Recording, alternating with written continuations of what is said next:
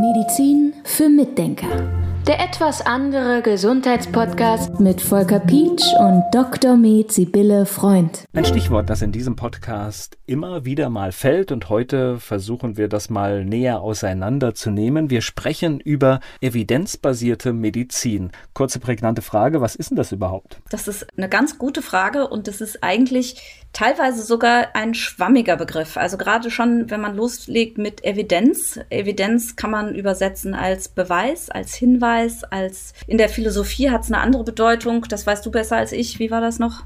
ach, ich weiß es gar nicht mehr, aber Einsicht, was Einsicht. wir da alles gefunden haben, Offensichtlichkeit. Genau, genau Einsichtigkeit, Offensichtlichkeit und so weiter. Also evidenzbasierte Medizin heißt nicht, das ist die bewiesene Medizin. Das ist zumindest das, was ich daraus ziehe oder was mir wichtig ist zu sagen. Es handelt sich nicht um eine Medizin, die bewiesen ist und so ist es und fertig, Punkt aus. Also das ist es schon mal nicht. Aber was ist es? Also es gab einen Begründer von dieser evidenzbasierten Medizin, der nennt sich David L. Sackett und der hat die evidenzbasierte Medizin definiert. Und zwar hat er nicht gesagt, alles, was mit Studien bewiesen werden kann, in Anführungszeichen, sondern er hat gesagt, die evidenzbasierte Medizin basiert auf den klinischen Erfahrungen von Ärztinnen und Ärzten. Das heißt, klinische Erfahrung bedeutet, welche Erfahrungen mache ich in der Praxis mit meinen Patienten dann basiert sie auf den Werten und Wünschen der Patientinnen und Patienten. Das heißt also, wir brauchen einen informierten Patienten, mit dem wir über alles reden können und müssen, den wir aufklären, den wir befragen, was sind seine Werte, was will er denn. Es gibt ja Leute, die möchten, wenn sie irgendeine Erkrankung haben, alles an klassischer Medizin, an pharmakologischer Medizin, was geht. Manche wollen operiert werden, manche wollen das gar nicht. Ja, manche wollen einfach nur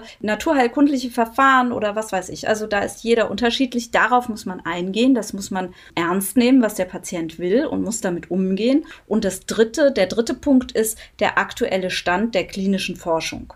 So, und da kommen dann die Studien mit rein, wo man allerdings auch wieder sagen muss, und das ist eine ganz wichtige Sache für mich, es gibt nicht die eine beweisende Studie. Das wird nämlich immer falsch verstanden. Das wird auch in den Medien, auch von ganz vielen offiziellen Medien immer gerne transportiert. Es gibt diese eine Studie, die besagt das und das und das. Deshalb ist die Welt so. Nein, das geht nicht. Und da gibt es dann auch diesen Spruch, eine Studie macht noch keinen Sommer.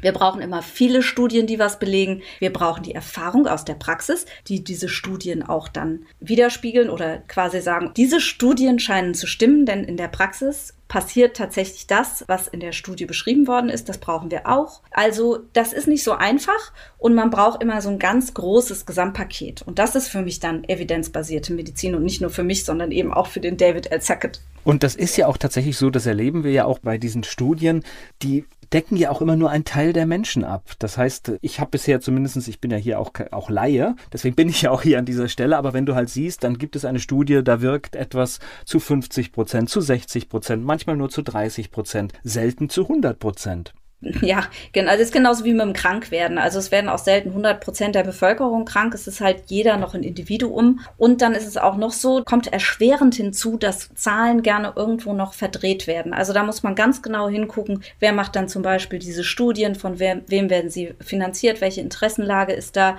Und dann muss man eben schon sehr genau hinschauen, ob die Zahlen, die da verwendet werden, auch richtig ausgelegt werden. Denn man kann immer statistisch ganz viel verdrehen.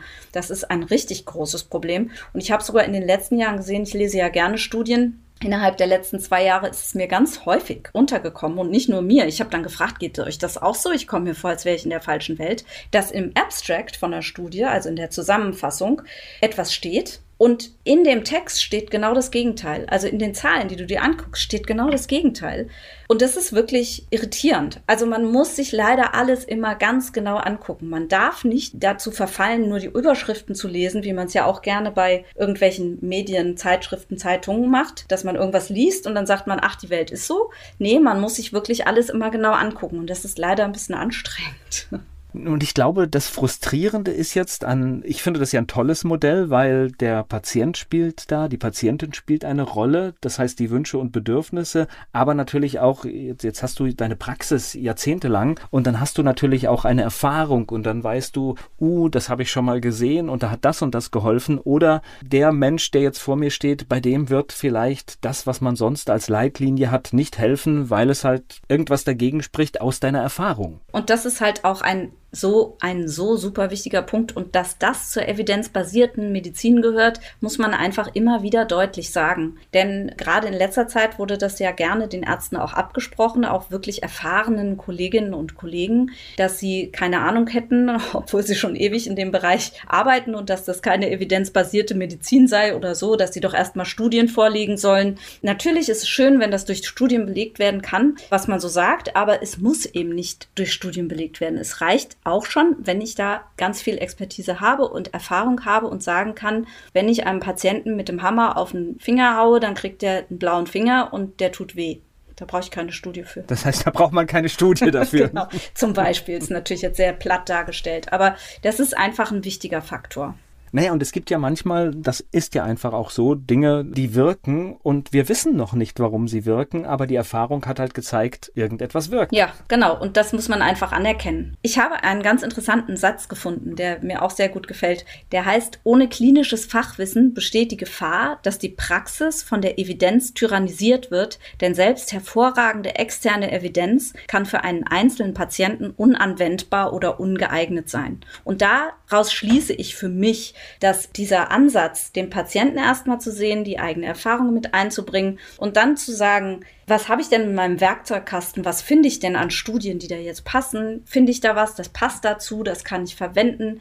Dieses Vorgehen sollte so sein, ja? Und nicht so, dass ich meinen Werkzeugkasten nehme und gucke, was ist denn da drin an Studien und dann sage ich, ach ja, in der Studie steht aber, dass man keine Schmerzen kriegt, wenn man mit dem Hammer auf den Finger haut. Mhm, okay, also wissen Sie, das ist totaler Quatsch, was Sie mir erzählen. Und das klingt jetzt so banal oder so albern, aber genau das erlebe ich, dass Patienten zu mir kommen und sagen, ich war beim Arzt, ich habe dem gesagt, sagt, seit dem und dem habe ich das und das. Also Fluorchinolone hatten wir zum Beispiel mal im Podcast drüber, diese Antibiotika, die zu Sehnenabrissen führen kann und so. Hatte ich gerade letzte Woche eine Patientin, die kam, weil sie Probleme hat, seit sie Fluorchinolone genommen hat. Und zwar hat es direkt mit der letzten Einnahme angefangen und ist jetzt schon zwei Jahre her. Und dann geht die zu den Kollegen und sagt denen, ich habe dieses Antibiotikum genommen, seitdem geht es mir schlecht. Das kann gar nicht sein, das steht in der Studie gar nicht so drin, dass man davon Übelkeit kriegt oder das, was sie sagen. So ungefähr, ja. Also das ist jetzt natürlich auch wieder ein bisschen platt, aber aber das passiert den Patienten ganz oft, dass sie einfach nicht ernst genommen werden. Und das ist natürlich auch ein wichtiger Punkt in der evidenzbasierten Medizin, dass man das ernst nimmt, dass man das anguckt und dass man daraus auch wieder Erfahrungen für sich mitnimmt, dass man sagt, okay, das ist ja interessant, das kann das vielleicht auch machen.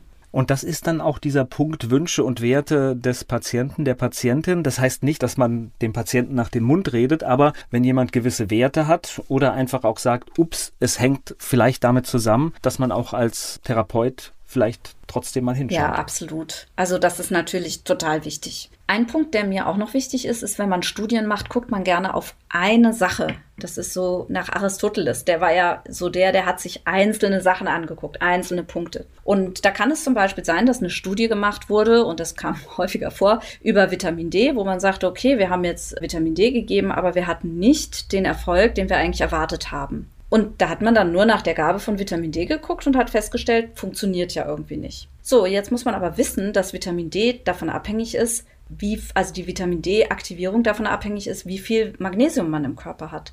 Und wenn man das nicht beachtet und weiß, dass wir in einem Magnesiummangelland leben, dann kann es einfach deshalb auch nicht funktionieren, weil eben kein Magnesium zur Verfügung steht. Also wir haben hier schon zwei Faktoren, die wir bedenken müssen. So gibt es häufig viele Faktoren, die wir nicht auf dem Schirm haben. Und man muss wirklich immer genau gucken, dass man alle Faktoren mit ins Boot nimmt. Oder es werden Studien gemacht, wo zum Beispiel Vitamin D nur in 800 Einheiten am Tag gegeben wird. Das ist viel zu wenig, da passiert einfach nichts. Natürlich nicht, weil es viel zu niedrig dosiert ist. Und dann folgert man aber auch aus dieser Studie wieder, wir haben ja Vitamin D gegeben, ein Tröpfchen am Tag oder so, aber es ist ja nichts passiert, also wirkt es nicht. Und das sind immer so die Feinheiten, auf die man dann auch achten muss. Und es macht das Ganze noch mal komplexer. Also ich denke, wenn man das Ganze jetzt zusammenfassen will, dann kann man sagen, wir Ärzte müssen unsere Patienten ernst nehmen, wir müssen ihnen zuhören, wir müssen immer wieder in Studien und in Fachbücher reinlesen, wir müssen uns mit Kolleginnen und Kollegen austauschen, das ist auch sehr wichtig und wir müssen auch auf unsere Erfahrungen vertrauen und müssen immer neue Erfahrungen gewinnen und da einfach auch für uns offen sein, dass wir was lernen. Medizin für Mitdenker der etwas andere Gesundheitspodcast mit Volker Pietsch und Dr. Med Sibylle Freund.